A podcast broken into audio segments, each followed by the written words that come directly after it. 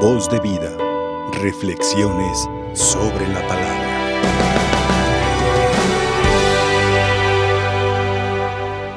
Muy queridos hermanos, hoy en el calendario litúrgico recordamos y veneramos entre otros santos a Santa Lidubinda, una mujer del siglo XIV, fines del siglo XIV y la primera parte del siglo XV. Perteneciente a una familia pobre, su padre se dedicaba como velador a trabajar, a cuidar fincas. Y esta jovencita llevaba una vida normal hasta los 15 años, un día en que yendo a patinar con sus amigas a un lago congelado allá en Holanda, pues tuvo un accidente, cayó en cama para nunca más en su vida volverse a levantar.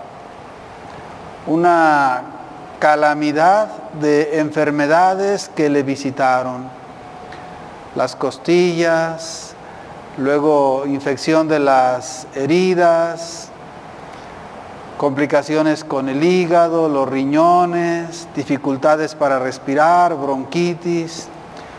Cuando se hizo presente también la epidemia en Europa, visitaría también Holanda y particularmente la persona de Santa Lidubinda. Muchas e inimaginables enfermedades. Ella misma narra que no era raro sentirse al borde de la desesperación. Y en ese ambiente, digamos, de suplicio, ella estaba convencida de que condenada estaba. Estaría condenada porque Dios la había abandonado y eso era prueba evidente por tanto mal que le llegaba. Sin embargo, tuvo en medio de todo esto la fortuna de contar con un santo sacerdote que llegó al poblado donde ella vivía, el padre Pot, y la estuvo acompañando en dirección espiritual, claro, en confesión y demás. Y este santo sacerdote le hizo entender a esta santa que ella era un alma privilegiada a los ojos de Dios, un alma escogida. Y le explicaba, a quienes más ama Dios, más les hace sufrir. Es como los árboles. Entre más se quiere un arbolito, también se procura podarlo frecuentemente para que produzca mayores frutos. No es que no se quiera al arbolito, porque se le quiere, se le poda para que rinda más y mejores frutos. Así sucede con las almas privilegiadas. El Señor de manera muy especial distingue a algunas almas con interminables sufrimientos. Pero no es una desgracia, es un privilegio. Y aprendió de este sacerdote que ella tenía la oportunidad de asemejarse cada vez más a Jesús, de compartir con Él su vida de dolor, de ayudarle a redimir al mundo integrándose a su cruz. Y así con este acompañamiento y con esta orientación, poco a poco iba cambiando su manera de ver la vida y ver en concreto su propia situación. Poco a poco fue convirtiéndose su misma enfermedad no solamente en fuente de inagotables experiencias místicas, de mucha consolación y alegría, sino también la convirtió en arma y red para llevar a muchas almas a Dios. Un día al recibir la Sagrada Comunión, recibió la gracia especial de ver con mayor claridad todo este misterio que le había tocado vivir. Desapareció la amargura de su rostro y ahora con alegría vivía su propia situación, a tal grado que llegó a exclamar, si me prometiesen que un Ave María bastaría para quedar libre de sufrimientos, no la rezaría. Ahora estaba no solamente conforme, sino muy contenta con parecerse a Cristo y compartir sus sufrimientos.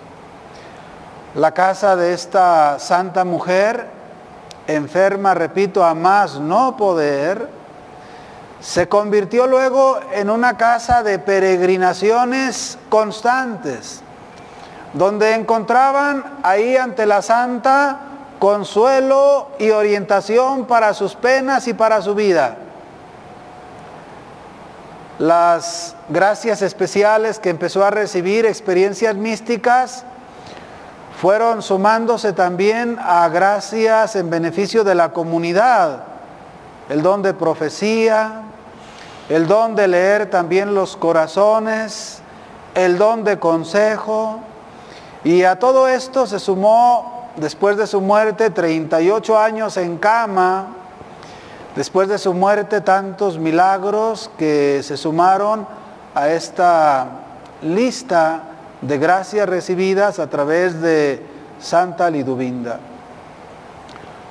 Es la patrona de los enfermos crónicos pues le pedimos a ella de manera muy especial hoy por todos los enfermos, sobre todo los que están cansados en su cama, en su silla de ruedas, donde quiera que se encuentren, que la intercesión y sobre todo la empatía desde el cielo de esta santa les alcance de Dios la gracia, la paz y el gozo que solo Dios puede dar.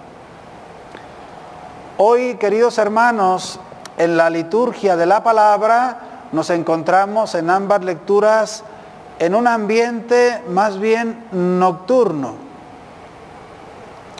Los apóstoles en la primera lectura son aprehendidos y metidos en la cárcel y ahí van a pasar, digámoslo así, la noche, al menos ese era el proyecto, una noche de cárcel, una noche de soledad y una noche, digámoslo así, de reflexión. Y en el Evangelio nos vamos a encontrar en ese ambiente nocturno escogido por Nicodemo intencionalmente para ir a ver a Jesús abrigado por las tinieblas de la oscuridad. Veamos qué sucede en este ambiente nocturno. Dice en la primera lectura que el sumo sacerdote y los de su partido, que eran los saduceos, llenos de ira contra los apóstoles, los mandaron a prender y meter en la cárcel. Y aquí empieza, digamos, la oscuridad.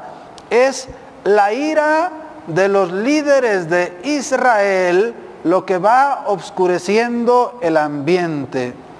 Pero la intervención de Dios a través del ángel durante la noche será quien iluminará el corazón de la misma.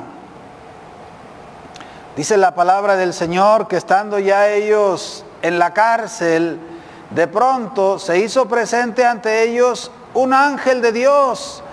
Y dice la palabra de Dios, les abrió las puertas, los sacó de ahí y les dijo, vayan al templo y pónganse a enseñar al pueblo todo lo referente a esta nueva doctrina. No les dice que vayan a esconderse, que no se den a ver, no, vayan al lugar oficial donde el pueblo aprende y ahí enseñen. Es Dios quien los envía a través de mí. Como si les dijese esto el ángel, no se escondan, al púlpito súbanse y enseñen ahí todo lo referente a este género nuevo de vida. No se trata de una doctrina atractiva, diferente, extravagante, no. Es un estilo de vida que tiene sus razones. Y sobre todo la razón de las razones es Cristo resucitado y presente, vivo en la iglesia. Vayan enseñen. Dice la palabra de Dios que para obedecer ellos se fueron de madrugada al templo y ahí se pusieron a enseñar. A la mañana siguiente, cuando llegó el sumo sacerdote con los de su partido, dice, convocaron al Sanedrín, es decir, a todo el senado de los hijos de Israel, y enviaron a través de los guardias traer a los apóstoles que en la cárcel se supone estaban, pero dice la palabra de Dios que ellos regresaron con esta noticia. Encontramos la cárcel, encontramos la cárcel bien cerrada, a los centinelas en sus puestos, pero adentro no había nadie. Es el misterio de lo ocurrido, dirá la palabra de Dios, ellos se quedaron sin saber qué pensar. Vamos a interpretarlo de otra manera. Aquí tienen una doble oportunidad para recapacitar en su obstinación. Tienen la oportunidad de reaccionar y darse cuenta que se están moviendo en un ambiente de tinieblas, de pecado, de resistencia a Dios, de oposición al Espíritu. Sin embargo, ahí está la libertad humana. ¿Lo asumes o lo dejas? Como diría la parte del Evangelio de hoy, vino la luz a los hombres, pero estos no la recibieron. Por eso dice la palabra de Dios que luego llegaron, llegó otro hombre que decía, a quienes ustedes habían metido en la cárcel, están enseñando en el templo en este momento. Y lo que era una luz para ellos, un mensaje, un cuestionamiento providencial para recapacitar, simplemente lo abandonan. Y dice la palabra de Dios, el jefe de la guardia con los soldados fueron por ellos para traerlos, pero sin lujo, sin lujo, sin lujo de violencia, por temor a ser apedreados. Es la oportunidad que Dios nos va brindando a pesar de nuestras resistencias día con día para que recapacitemos también en nuestras posturas y podamos ser hijos de la luz y no hijos de las tinieblas. El mismo ambiente nocturno, decíamos, eh, aparece como telón de fondo en el Evangelio que hoy ha sido proclamado. Es precisamente al abrigo de la oscuridad cuando Nicodemo acude a Jesús. Todavía no tiene la osadía y la valentía de ir a plena luz del día. Todavía teme al qué dirán y a las represalias que puede tener desde el grupo al cual pertenece de los fariseos. Y por ello, así abrigado por la noche, pero podríamos decir, con la antorcha que ilumina la oscuridad en este caso, que es el tema del amor de Dios que brota de labios del mismo Jesús. Y por ello empieza a decirle Jesús en esta prolongada entrevista, le dice Jesús, tanto amó Dios al mundo, que le entregó a su Hijo único, para que todo el que crea en Él no perezca, sino que tenga la vida eterna.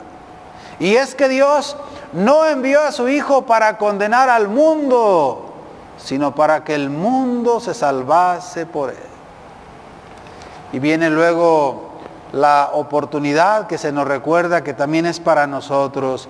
Es que la causa de la condenación ha sido esta Habiendo venido la luz al mundo, los hombres prefirieron las tinieblas antes que la luz, porque sus obras eran malas. El que anda mal prefiere las tinieblas para que no lo descubran. El que anda bien no le teme a la luz, le agrada la luz, no para exhibirse, sino simplemente no teme a que lo vean porque está haciendo lo que tiene que hacer y está donde tiene que estar cumpliendo la voluntad de Dios. Hermanos, maravillosa es la luz si la comparamos con las tinieblas. Y es ahí donde Dios nos invita a vivir, porque somos hijos de la luz. Es cierto que A veces nos visita la oscuridad de los contratiempos, de la enfermedad, de la incomprensión. Es cierto. Pero también es cierto que en la noche también ocurren cosas buenas. Es en la noche cuando el Señor se hizo carne, el verbo se hizo hombre. Es en el misterio de la noche cuando Jesús vence a las tinieblas y resucita. Es en la noche cuando el ángel del Señor ha visitado para liberar a los apóstoles de la cárcel y del miedo. El Señor también es el Dios de la noche. Por eso en medio de la oscuridad que a veces nos visita, no perdamos la confianza. Sujetémonos a Dios y hagamos de Él nuestra esperanza. Así como nos lo dice y nos lo promete el Señor en el Salmo de hoy, cuando dice, Confía en el Señor y saltarás de gusto. Jamás te sentirás decepcionado, porque el Señor escucha el clamor de los pobres y los libra de todas sus angustias. Que el Señor que ha resucitado por nosotros y para nosotros encuentre en nuestra vida, en nuestro corazón, el albergue necesario y digno para darle alojamiento. Que el Señor que quiere habitar con nosotros encuentre buena disposición en nuestra mente, alma y corazón. Que así sea. Voz de vida. Reflexiones sobre la palabra.